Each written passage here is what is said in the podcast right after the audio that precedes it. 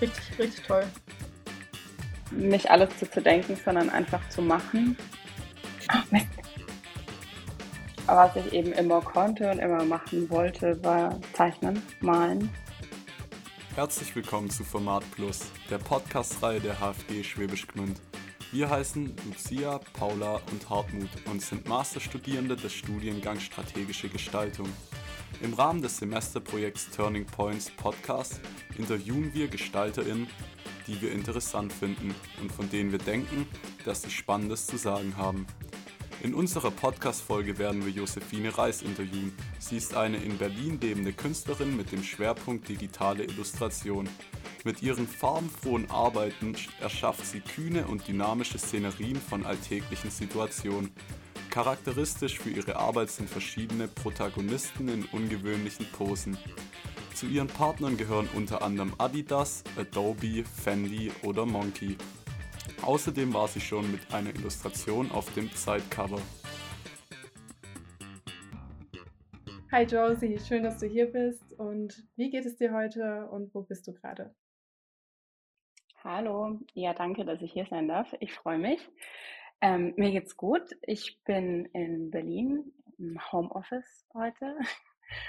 Und ja, bin gespannt, was jetzt in der nächsten Stunde auf mich zukommt. Ja, wir auch. Wir freuen uns voll. Ähm, zum Einstieg starten wir jetzt mal mit ein paar Entweder-Oder-Fragen.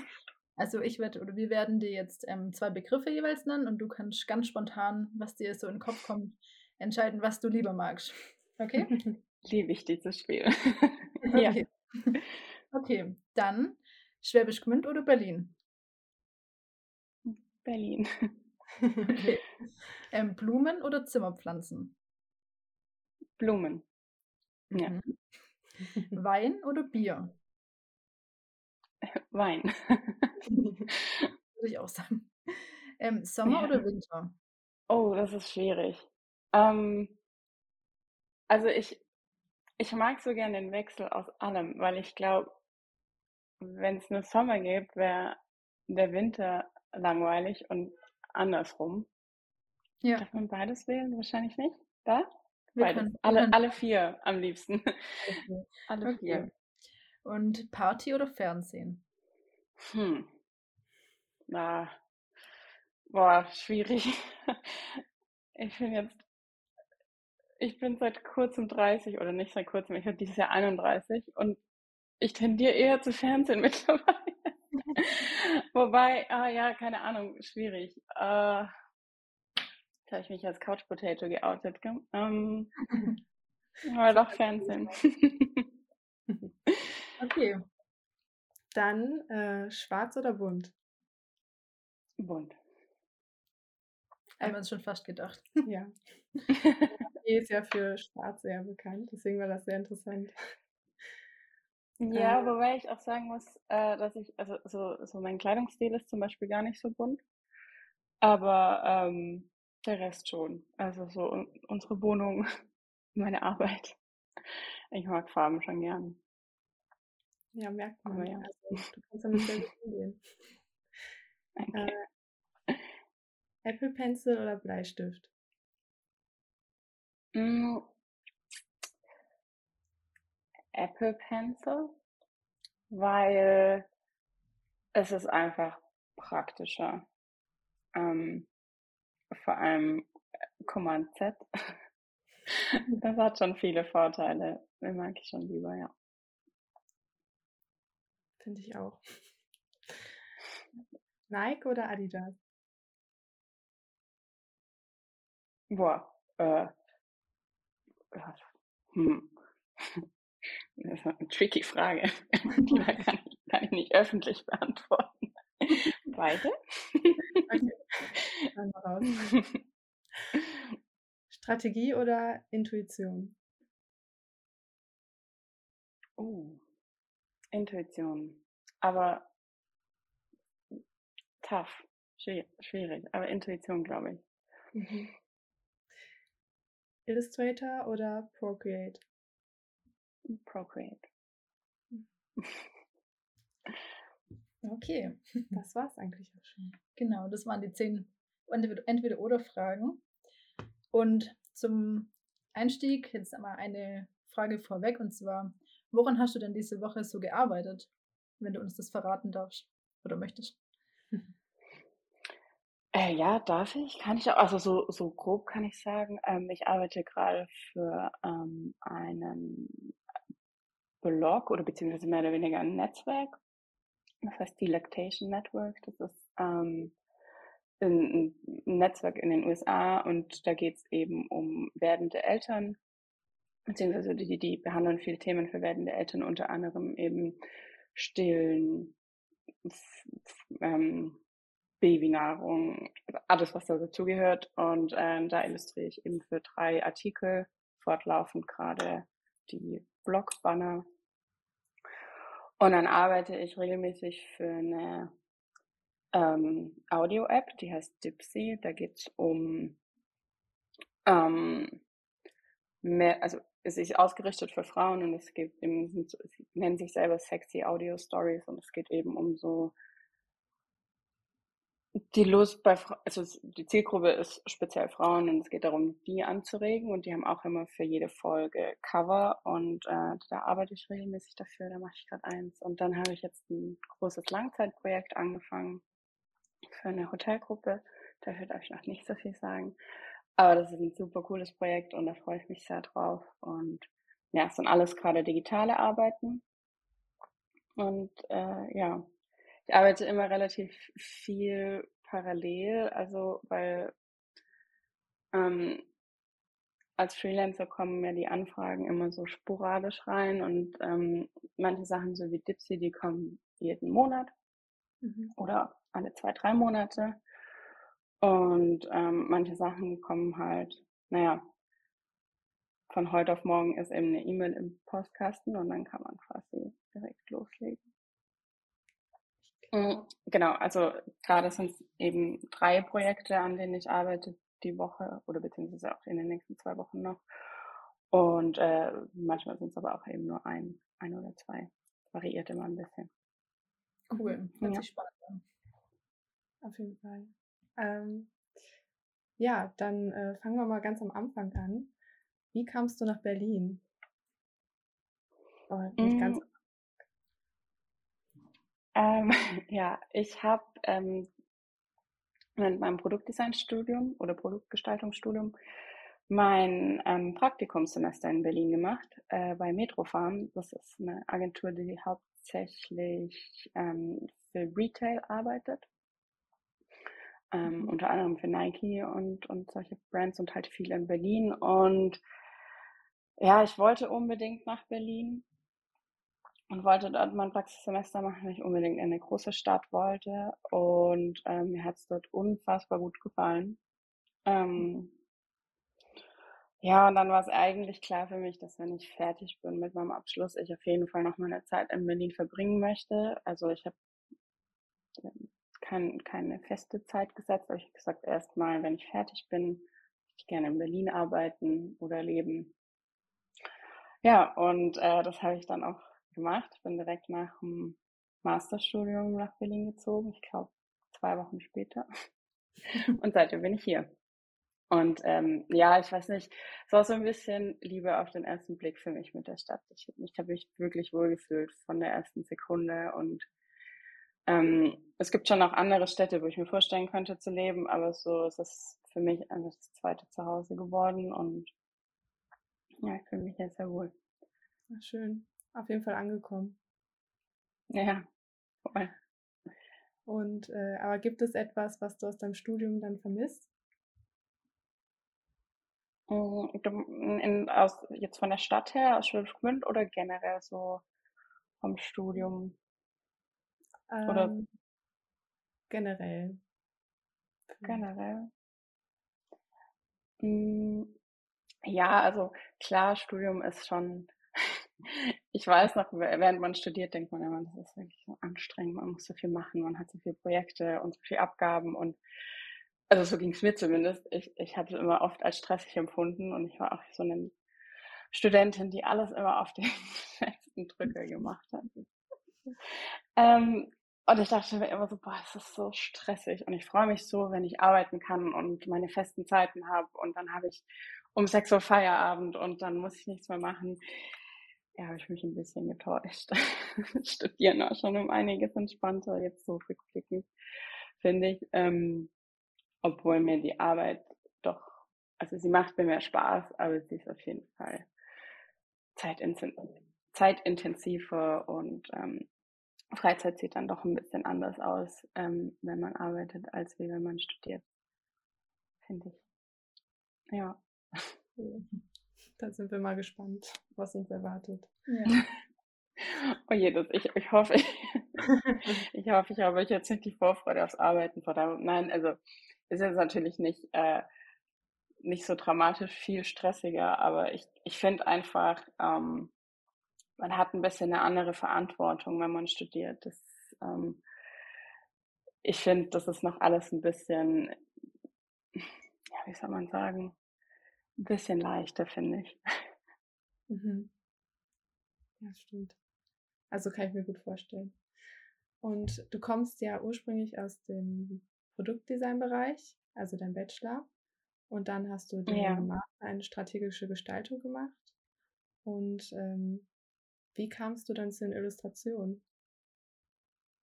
Hm.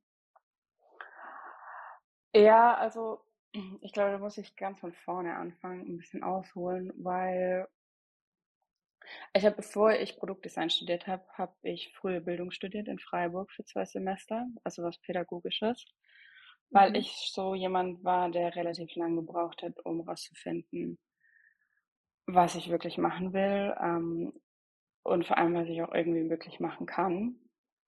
Und ähm, was ich eben immer konnte und immer machen wollte, war zeichnen, malen.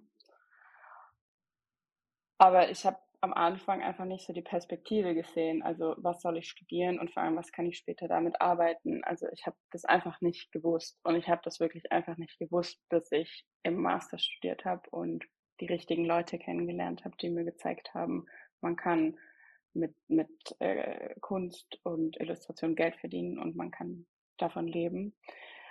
Und ähm, dann, nachdem ich eben, also ich habe mein Studium in der Pädagogik dann abgebrochen, weil ich gemerkt habe, das ist nicht so ganz das. Und äh, tatsächlich hat meine Tante an der HFG in Schwäbisch studiert, Schmuckdesign hm. damals noch auf Diplom, also schon eine Weile her.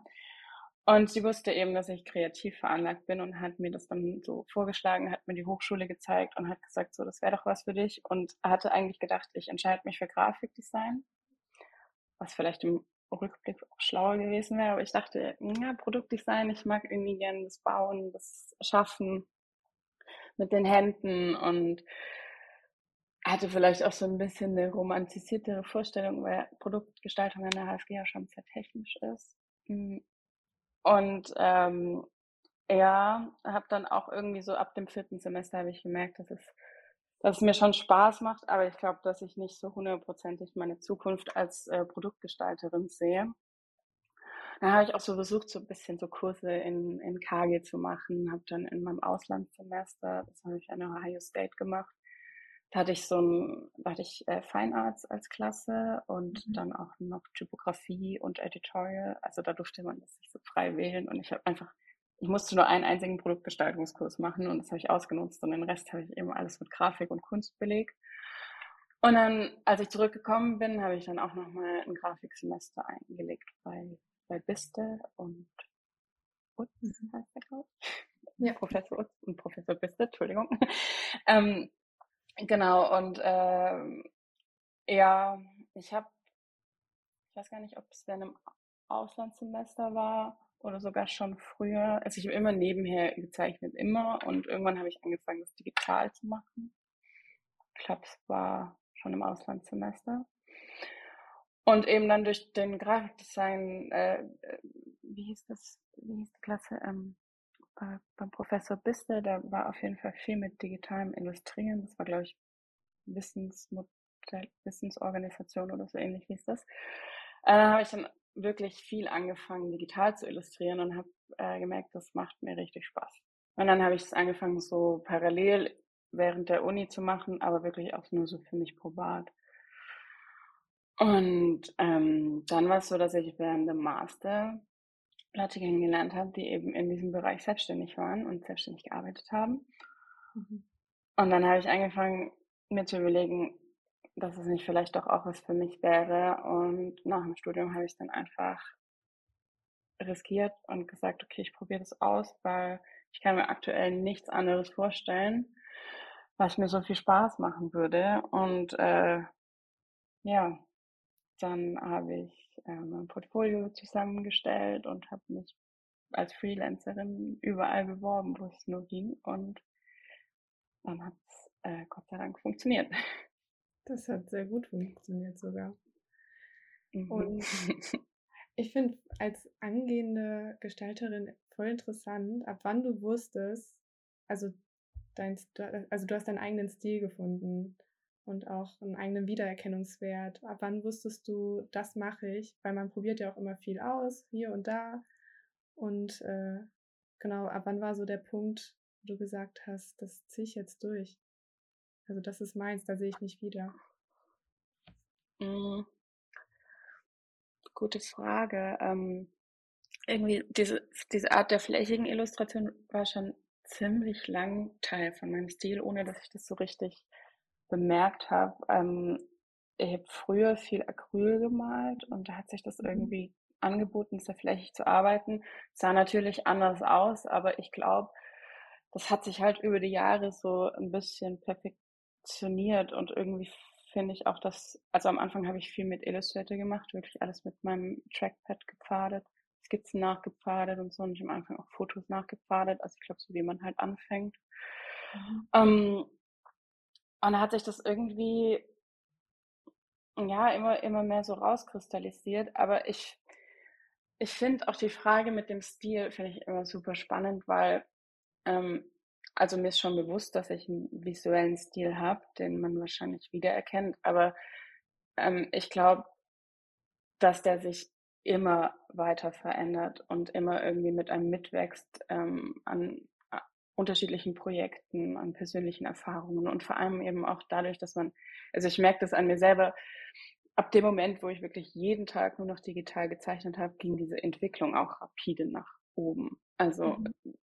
Allein durch das Wechseln von Illustrator auf Procreate, wo man dann einfach ein anderes Tool hat, andere Pinsel und so ein bisschen anderen Workflow, ähm, da hat sich extrem viel getan und dadurch, dass sich eben auch das Technische irgendwie immer weiterentwickelt und irgendwie der eigene Skill und der eigene, also das, was man so als Input jeden Tag so reinbekommt, dass sich das auch irgendwie, dass es einen als Person weiterentwickelt.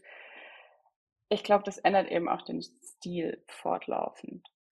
Aber was ich glaube ich nicht ändert, ist so, oder weniger ändert, ist wahrscheinlich so wie man halt die Welt wahrnimmt und wie man das, was man wahrgenommen hat, halt reproduziert. Und ich versuche oder mittlerweile glaube ich, dass eher das mein Stil ausmacht. Also mhm. Wenn mir jemand nämlich ein Briefing gibt, dann interpretiere ich das ganz anderes als die Künstlerin XY, die genau das gleiche Briefing bekommt. Irgendwie so ein bisschen wie wenn ich euch jetzt sage, stellt euch einen Baum vor, stellt ihr euch wahrscheinlich beide einen anderen Baum vor.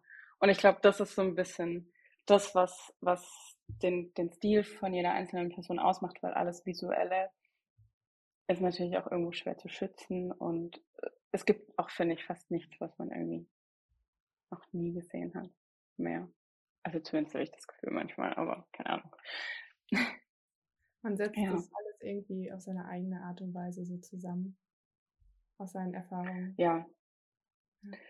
Ja, schon. Also ich weiß nicht, ähm, klar, äh, glaube ich, ist auch, sind auch viele irgendwelche Techniken, die man sich antrainiert hat, die man irgendwie, die unter, also die KünstlerInnen auszeichnen.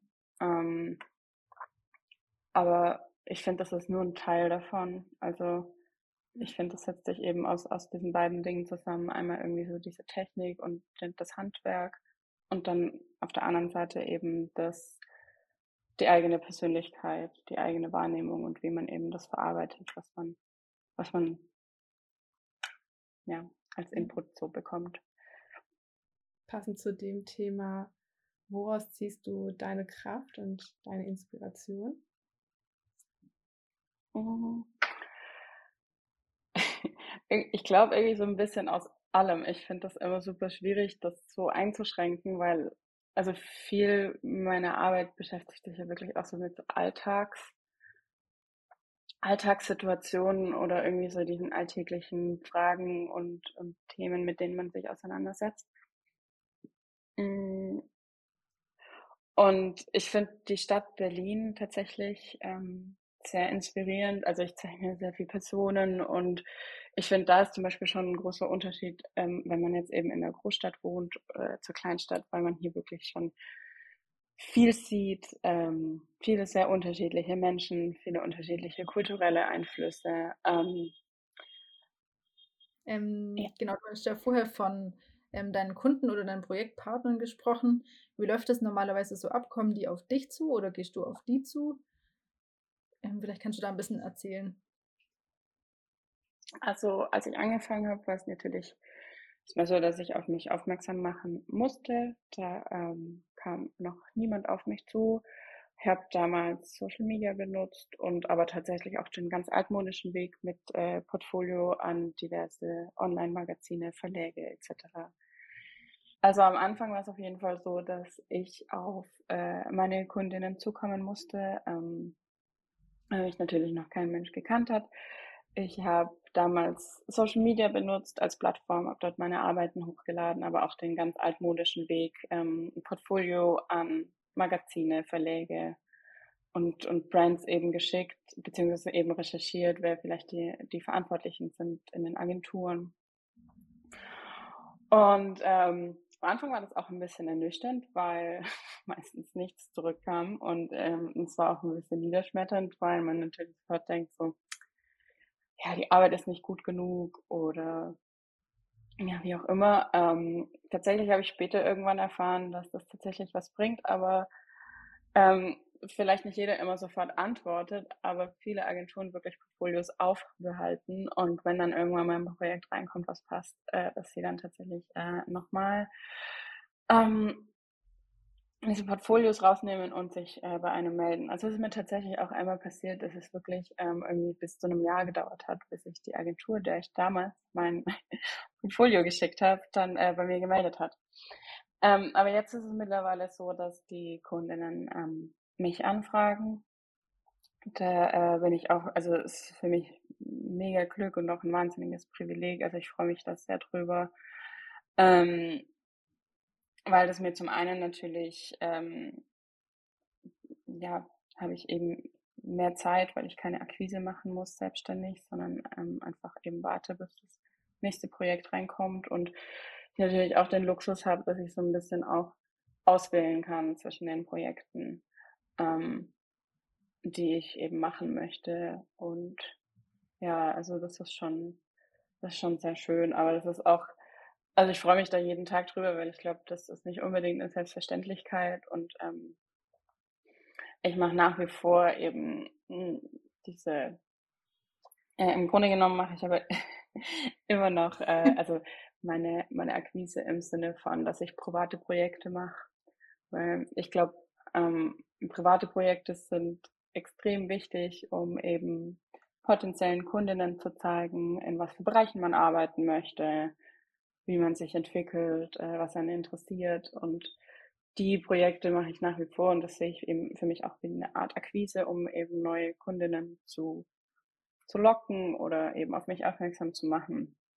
Und die poste ich dann eben auf, weiß nicht, auf Behance, auf sozialen Netzwerken, teilweise dann auch auf der Webseite. Aber ich habe mittlerweile auch eine Agentur. Die sitzt in London, die vertreten mich. Ähm, mhm. Und die machen mittlerweile dann tatsächlich den Teil der Akquise, wo sie auf Agenturen oder Brands zugehen und eben sagen, wir haben hier unterschiedliche Künstler und Künstlerinnen in unserem Portfolio und ähm, den Teil muss ich jetzt quasi nicht mehr machen, dass ich mein Portfolio selbstständig an, an Agenturen und so weiter rausschicken muss. Ah, kann man sich das vorstellen wie so eine Art Ja, Modelagentur für eigentlich Designer? schon, ja. Also ähm, okay, äh, die Agentur heißt The cool. Different Folk und die sitzen in London und es sind äh, drei Leute aktuell, mm, zwei Agentinnen und äh, wir sind, glaube ich, so um die 20 KünstlerInnen dort, die vertreten sind. Das sind eben alle mit unterschiedlichen Stilen und die auch eben ein bisschen in unterschiedlichen Bereichen arbeiten, ähm, aber schon eben alles so von Illustration bis Lettering, 3D. Und im Grunde genommen ähm, läuft es so, dass die Agentinnen die Kommunikation machen und auch das ganze Bürokratische, sprich Verträge, Rechnungen und äh, uns KünstlerInnen bleibt dann quasi die Kreativarbeit. Und also ich meine, man, man hat natürlich, jeder kann es so ein bisschen für sich selber entscheiden, wie viel Kommunikation man machen möchte, aber ähm, bei mir ist es zumindest so, dass ich eben sage, am liebsten mache ich nur den kreativen Part und äh, Kommunikation und Bürokratie machen quasi meine, meine Agentinnen. Ja. Cool, das hört sich sehr gut an. Und kannst du uns sagen, was so dein Lieblingsprojekt war? Hast du da eins? Also es kann jetzt entweder von dir privat sein oder auch von einem Kunden, wenn du Ja, möchtest. es ist voll schwierig, weil ich finde, ähm, mittlerweile habe ich relativ viel unterschiedliche Projekte auch. Ähm, m, vielleicht zu zwei Sachen. Also ich habe letzten Sommer angefangen zu tuften, also selbst Teppiche zu machen. Das macht mir wahnsinnig viel Spaß, weil es eben im Vergleich, also sonst arbeite ich eben sehr viel am Screen und digital und das Tuften ist eben wieder was Handwerkliches und es schließt sich irgendwie so ein bisschen der Kreis zu meinem Studium und ähm, ja, also mir macht es voll viel Spaß, mir macht es vor allem auch immer Spaß, neue Sachen auszuprobieren und deswegen fällt das da, glaube ich, auch gerade so ein bisschen unter meine Lieblingsprojekte und ich habe, am Anfang habe ich irgendwie erst so ein bisschen wahllos irgendwelche Muster und, und, und ähm, Kissen und so getuftet. Und jetzt habe ich eben vor kurzem meine eigene Teppichreihe angefangen. Die Hihihi Rocks heißen die. Und das sind quasi Cool. so Smiley-Teppiche. Mhm. Okay, cool. In so, in so bunten Farben und ähm, ich bin noch ein bisschen langsam. Ich brauche noch relativ lang für einen Teppich, aber ähm, habe bisher drei gemacht und äh, möchte auch unbedingt noch mehr machen. Und das, das macht mir wirklich viel Spaß. Und mich hat es auch wahnsinnig gefreut, weil am Anfang dachte ich so, das ist so erstmal nur so, also ich habe das nur für mich gemacht als privates Projekt und habe das gar nicht irgendwie so mit der Idee aufgezogen, da jetzt großartig ein Produkt zu machen oder überhaupt eine Reihe oder das zu verkaufen. Aber ähm, so die Resonanz war eben auch so positiv und das hat mich so gefreut. Und im Endeffekt äh, sind jetzt zwei von den Teppichen schon bei zwei äh, ganz tollen Frauen, aus, eine aus München, eine aus Berlin untergekommen. Und es hat mich eben wahnsinnig gefreut, dass die so, also dass sie so gut angenommen werden. Weil das irgendwie so, ja, ich weiß nicht, das habe ich eben alles selber gemacht und das ist eben so ein Unterschied, wie wenn man eben für einen Kunden oder für eine Kundin arbeitet. Das ist, das ist, ja, ist nochmal was ganz anderes und da bin ich schon, ja, ist schon sehr glücklich. Ähm, und ein zweites Projekt, tatsächlich ein Kundenprojekt, ähm, was, was ich sehr mag nach wie vor, das habe ich letztes Jahr auch gemacht. Das war für LinkedIn, das war so eine Kampagne. Da ging es um mehr Chancen ähm, in der Arbeitswelt, also mehr Gleichberechtigung, mehr Diversität. Ähm, und dann habe ich eine große Kampagne gemacht mit unterschiedlichen KünstlerInnen und ich war eben eine davon und wir haben so eine große Installation am Sony Center gestaltet. Jede Künstlerin hat einen Buchstaben bekommen und ähm, dann hatten wir drei Tage Zeit, um den quasi zu bemalen, zu bekleben, wie auch immer. Und ich habe äh, da eben beide Sachen, die ich gern mache, so miteinander vereint. Ich habe was getuftet und ich habe es gemalt und ähm, also zum einen finde ich, dass das Ergebnis super cool geworden ist und zum anderen war es einfach ein super schönes Projekt, weil man eben mit anderen Leuten zusammenarbeitet und ähm, dadurch, dass es im Freien war und so eine Installation, kamen auch die ganze Zeit Leute vorbei und haben gefragt und es war irgendwie so ein krasser Kontrast zu meinem sonstigen Arbeitsalltag, wo ich meistens sonst alleine nur mit, beziehungsweise ich habe schon einen Shared Space, aber sonst bin ich halt immer nur mit meinem iPad und für mich und es war so ein bisschen ja interaktiver und das war das war echt cool. Das hat das hat mir viel Spaß gemacht und ja auch so die Intention hinter dem Projekt ist cool. War cool. Ja. Hört sich cool an. Ja, auch voll ähm, schön, dass du so, dass dein Hobby, also und dein berufliches so verbinden konntest. Das hört man dir auf jeden Fall an, dass, dass Ja, voll. das sehr Spaß macht. Also das macht auf jeden Fall. Und auch, dass du immer Neues ausprobierst. Auch das mit dem Tuften. Ist ja auch nicht so alltäglich, aber richtig, richtig toll. Ja, wenn du einen Auftrag bekommst, zum Beispiel von einem Kunden, ähm, wie läuft es dann ab? Also wie gehst du an ein Projekt hier heran? Und meistens gibt es Genau. wahrscheinlich ein Briefing erstmal. Und wie läuft Ja, es also dann weiter? natürlich ist so von Kunde, Kundin Kunde unterschiedlich. Ähm, aber in der Regel ist es schon, schon so, wie du gesagt hast. Also es kommt die Anfrage, ähm, es kommen Budgetverhandlungen, ähm, dann kommt das Briefing, Timings. Und äh, ja, das Briefing kommt meistens mit, mit einem ersten Call, je nachdem, wo auch der Kunde oder die Kundin sitzt. Und dann ähm, ist es meistens so, dass ich anfange zu skizzieren. Es gibt in wenigen Fällen gibt so Vorschritte, dass man quasi erstmal verbal so ein bisschen manifestiert, in welche Richtung sich das Projekt bewegt. Ähm, also mit, mit Stichwörtern und mit wirklich so ganz groben Scribbles. Aber meistens ist es so, dass ich mit äh, Pinsel, äh, nicht Pinsel, äh, äh, Bleistift, so, Bleistift, Bleistiftskizzen anfange und äh, das dann mit dem mit den Kundinnen abspreche und dann im nächsten Schritt kommt dann die farbliche Ausarbeitung und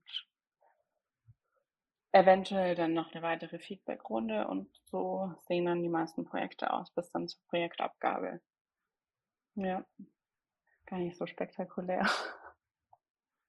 Und kannst du so einen zeitlichen, kannst du so einen zeitlichen Rahmen ähm, sagen? Das ist wirklich von Projekt zu Projekt unterschiedlich? unterschiedlich. Das kommt so ein bisschen drauf an, wie viel Stakeholder involviert, also es gibt halt äh, involviert sind. Es gibt äh, kleinere Projekte, ähm, die die es schneller abwickeln, wenn es wirklich irgendwie nur eine Person ist, die quasi den Auftrag gibt oder sage ich mal ein kleines ein kleines Unternehmen oder eine kleinere Agentur. Aber ich habe jetzt in den letzten paar Jahren auch wirklich an größeren globalen Kampagnen gearbeitet und da sind dann wirklich sehr viele Teams involviert. Also da gibt es nicht nur ein Creative Team, da gibt es dann auch noch so das Cultural Oversight Team, das guckt dann nochmal drüber und äh, dann geht es noch, also das geht meistens wirklich so durch drei, vier, fünf Instanzen und das sind dann natürlich auch Sachen, die Projekte sehr lang ziehen. Und dann hängt es meistens auch noch so, also natürlich hängt es auch noch so von meiner ähm, Schnelligkeit ab, aber ähm, das kann wirklich so innerhalb, es kann manchmal eine Woche dauern und manchmal vier, fünf Monate. Und dann gibt es halt auch Projekte, die habe ich vor einem Jahr gemacht und die werden jetzt irgendwie erst im, im Laufe des Jahres veröffentlicht, zum Beispiel. Da ist auch oft, wenn dann so Produktionszeiten und sowas noch dazu kommen, dann Mhm. dauert das noch mal länger, bis es dann wirklich so final, final abgeschlossen ist. Und du arbeitest ja selbstständig. War für dich das schon immer klar oder hattest du und welche Ängste haben dich dabei eigentlich auch Ähm, ich glaube, ich hätte, wenn mich am Anfang von meinem Studium gefragt, ob ich selbstständig arbeiten möchte oder ob ich mir jemals vorstellen kann, hätte ich immer gesagt, absolut niemals, überhaupt gar nicht. Also ähm, ich dachte wirklich immer, ich ähm, bin fertig mit dem Studium, ich finde eine Anstellung, irgendeine eine coole Agentur in Berlin, irgendwas Kleines, Lockeres, so ein bisschen auch in die Richtung, wo ich mein Praktikum gemacht habe. Das war eine Drei-Mann-Agentur, Drei-Frau-Agentur, waren gemischt. ähm, sowas in die Richtung hatte ich eigentlich immer gedacht und äh, ich hatte richtig große Angst am Anfang mit der Selbstständigkeit, weil natürlich ähm, man sagt einem ja niemand, wie es läuft und das Risiko ist irgendwie schon da und dann hat man irgendwie keine Sicherheit, aber man hat ja doch Ausgaben mit mit Wohnung und Lebensmitteln und so weiter und so fort. Also einfach die ganz normalen Lebenshaltungskosten und äh, ja, ob man das dann alles so hinbekommt mit den Steuern. Ich bin nicht so gut, was bürokratische Sachen angeht und ich hatte wirklich Angst, dass Mhm. mir das über den Kopf wächst und ähm, ja, Aber ich dachte mir, wie bitte? Dieselben Ängste hätte ich auch. Ja. Dieselben Ängste hätte ich auch. Aber irgendwie muss ich jetzt rückblickend sagen, ich hatte viel mehr Angst, als, äh, als dass es dann letztendlich schlimm war. Also irgendwie, weil es kommt ja nie alles auf einmal, sondern es, man, man wächst da so rein und alles kommt irgendwie so Schritt für Schritt. Und im Endeffekt, dadurch, dass das alles auch so nacheinander kommt, ist es dann gar nicht mehr so schlimm, wie man sich das vorstellt. Ich glaube, für mich war das nach dem Studium, war Selbstständigkeit so, also A, war es ein riesengroßes Fragezeichen, weil ich irgendwie nicht so richtig wusste, was es dann genau bedeutet und worauf ich alles achten muss. Und dadurch, dass ich aber dann einfach auch mit äh, Leuten geredet habe, die schon selbstständig waren und mir das dann einfach auch erklärt haben, hat sich dieses Fragezeichen so nach und nach aufgelöst. Und im Endeffekt, ähm, ja, kann ich jetzt zurückblickend, also ich kann die Angst schon nachvollziehen, aber es ist auf jeden Fall nicht so so schlimm, wie man sich das, glaube ich, ausmalt.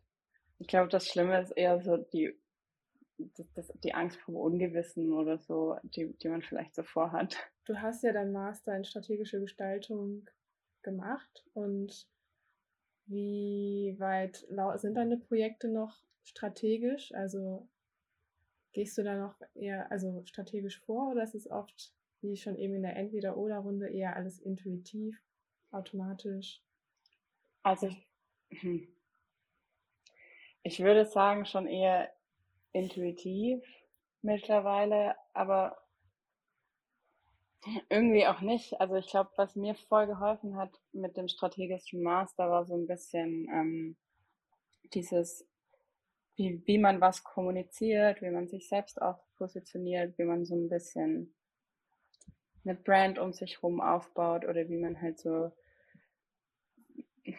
wie man sich nach außen hin präsentiert, was man auch irgendwie oder was man vor allem auch nach außen präsentieren möchte, auch eben als Künstler. Ich weiß nicht, ob, ob jetzt Brand ein bisschen zu weit ausgeholt ist, aber ich glaube, ähm, ich stelle mir das immer so vor, ähm, dass jemand, der, der mich bucht als, als Künstlerin oder als Illustratorin, ähm, wenn der auf meine Webseite kommt, dann möchte ich, dass der sofort ein Bild bekommt, wenn, wenn er mich eben bucht für diesen Job oder für dieses Projekt, was er dann bekommt. Und ich glaube, da hat mir der strategische Master schon geholfen, das irgendwie sinnvoll aufzubauen und das auch so zu kommunizieren. Ähm, aber ich glaube jetzt tatsächlich so innerhalb von den Projekten selbst ähm, unterbewusst wahrscheinlich immer. Also ich glaube, alles, was man irgendwann mal gelernt hat, wendet man irgendwie an, aber wahrscheinlich jetzt nicht so, nicht so eins zu eins, ähm,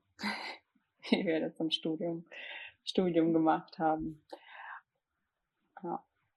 Könntest du denn oder wenn du unseren Zuschauern was mit auf den Weg oder zu Hörern mit auf den Weg geben könntest, was wäre das so mm. von dir? Ähm, ich glaube, was ich vielen Leuten immer versucht zu sagen, weil mir das damals auch gesagt wurde und mir das sehr geholfen hat, war nicht alles zu zerdenken, sondern einfach zu machen.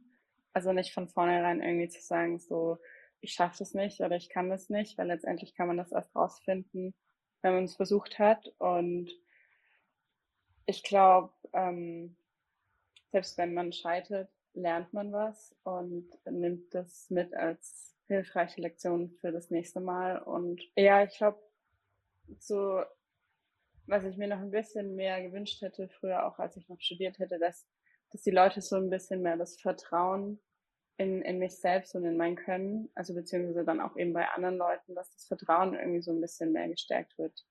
Und eben diese, dass man mehr mehr motiviert wird, wirklich ähm, die Dinge, die man, die man gut findet und in den Dingen, in denen man eben auch gut ist, dass man die, dass man die durchzieht und dass man sich da den Support holt oder auch supported wird und dass man das macht, wenn man dran glaubt. Also an sich glauben ist, ich glaube, immer eine sehr, ein sehr wichtiger Grund, Grundbaustein, ja. den man braucht, gerade auch ich glaube, dann ist vielleicht auch noch ganz wichtig, dass man nicht so schnell aufgeben darf. Also oftmals ähm, dauern Dinge vielleicht ein bisschen länger, wie, wie man so erwartet und es kann sehr frustrierend sein, aber ich glaube, ähm, also ich kann zumindest nur von meiner Branche sprechen, ähm, oftmals hinterlässt man schon einen Eindruck, obwohl man das vielleicht nicht sofort als Feedback bekommt. Und ich glaube, da muss man vor allem am Anfang so ein bisschen langen Atem haben und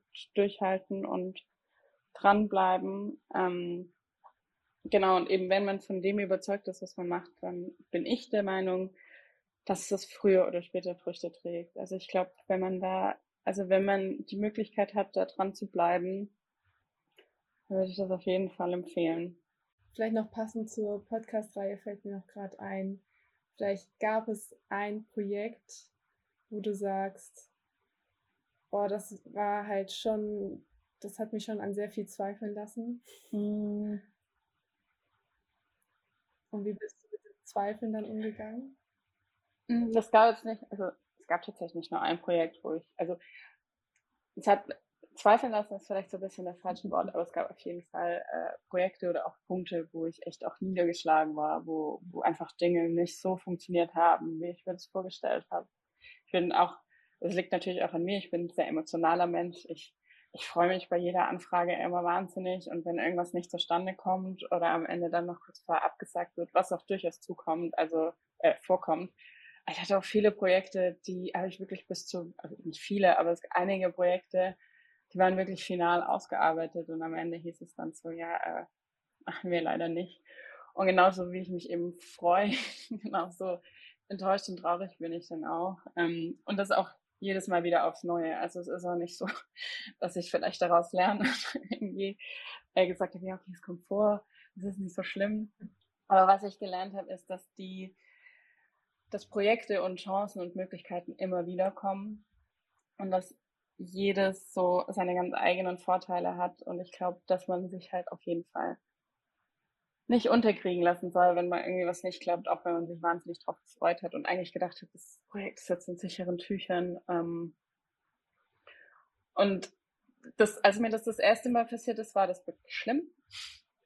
Da habe ich mich dann auch so ein bisschen, so zwei, drei Tage so ein bisschen zurückgezogen und war einfach echt traurig und habe das auch zugelassen, dass ich da traurig war, dass dass es nichts geworden ist ähm, und habe auch am Anfang noch so ein bisschen, ähm, das ist noch ein Learning, genau, weil ich habe am Anfang so ein bisschen gedacht, das liegt an mir und das liegt an meiner Arbeit, bis ich dann irgendwann verstanden habe, manchmal sind es einfach auch, vor allem bei großen Projekten, wo viele Leute involviert sind, sind es auch Strukturen, die da Entscheidungen zugrunde liegen, wo man als, als Künstler oder Künstlerin selbst manchmal gar nichts äh, mehr beeinflussen kann. Und das muss man dann, glaube ich, auch einfach akzeptieren, dass man das dann, also zum einen nicht ändern kann, dass es nicht unbedingt an der Qualität der Arbeit liegt, sondern dass es einfach ähm, manchmal blöde Zufälle sind, die aufeinandertreffen und im Endeffekt ist man dann eben ja die betroffene Person und das tut dann kurz weh, aber das geht wirklich vorbei und dann kommt auch irgendwie das nächste Projekt,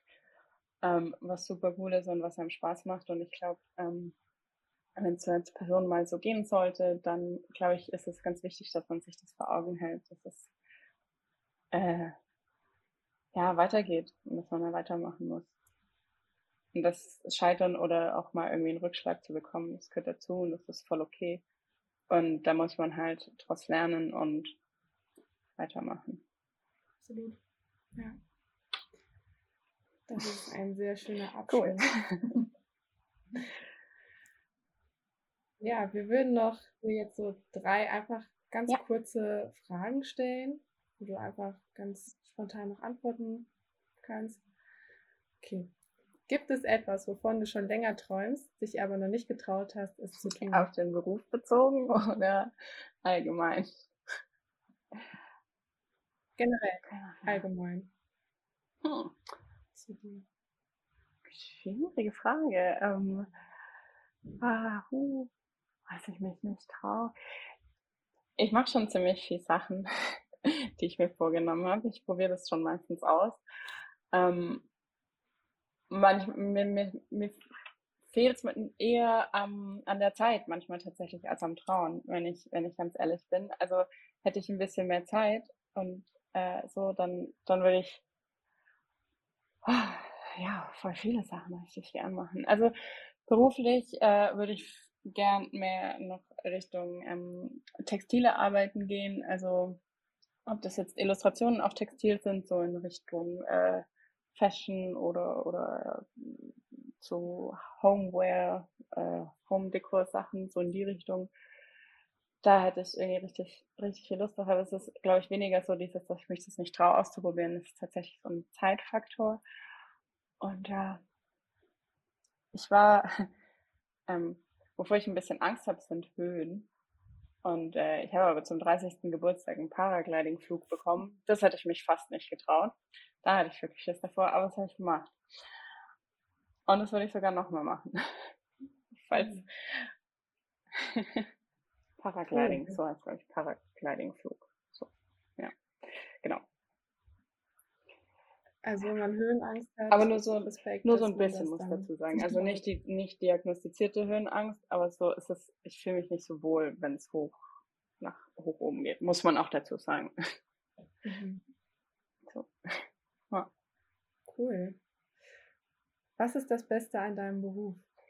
Für mich tatsächlich, also abgesehen von der Tatsache, dass ich ja wirklich wirklich gern mache, was ich mache. Also, dass ich wirklich gern zeichne und, und auch so die Themen, die ich zeichne, dass die mich wirklich, ja, dass das wirklich ich bin und dass mich das wirklich interessiert und mir das Spaß macht. Ähm, und ich auch mit äh, meinen Kundinnen sehr happy bin, äh, dass ich flexible, also dass ich flexibel bin, von wo aus ich äh, arbeiten kann und dass ich es überall hin mitnehmen kann und dass ich halt äh, tatsächlich auch selbst entscheiden kann, wann, wann ich arbeite. Das ähm, ist mir persönlich sehr wichtig und ich hätte das am Anfang gar nicht gedacht, ähm, wie, wie gut das für mich funktioniert. Also ich dachte eigentlich, ich bin so ein Mensch, der braucht eher Strukturen, aber für mich ist tatsächlich echt super, dass ich entscheiden, dass ich mir meinen Tag und, oder meine Woche oder meinen Monat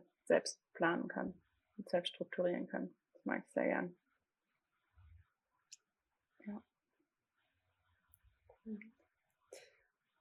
Welches Buch oder welchen Podcast kannst du uns empfehlen? Hm. Ähm, viele.